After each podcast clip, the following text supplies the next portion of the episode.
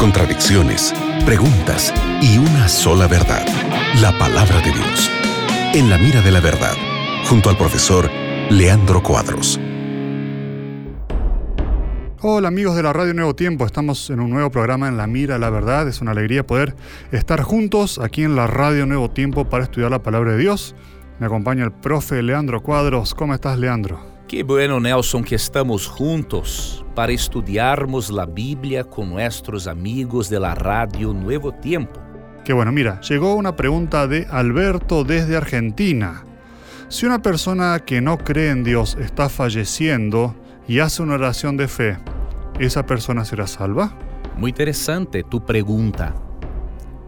Realmente muchas personas serán salvas en los momentos finales de sus vidas. Un ejemplo bíblico es el criminoso en la cruz. En São Lucas 23, 42 y 43,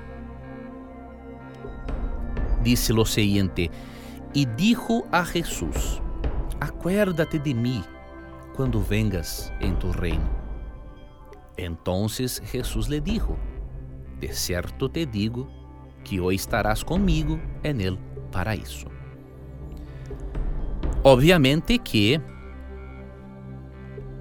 el impío convertido estaría con Jesús en el paraíso por ocasión de la segunda venida de Jesús.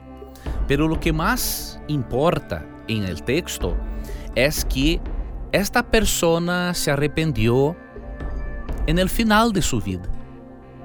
Y Dios aceptó tal arrepentimiento porque fue sincero. Entonces, con toda la certeza, si hacemos una oración por alguien que se encuentra cerca de la muerte y preguntamos así, ¿aceptas, tú aceptas Jesús como tu Salvador? Y la persona de corazón acepta, esta persona será salva. Excelente, gracias Leandro por la respuesta y gracias Alberto por tu pregunta. Un saludo a toda la gente argentina. Siguen compañías de la radio Nuevo Tiempo, que en cualquier momento regresamos. Gracias Nelson por las preguntas, por presentar las preguntas de nuestros oyentes. Gracias amigo oyente por tu participación que es hermosa.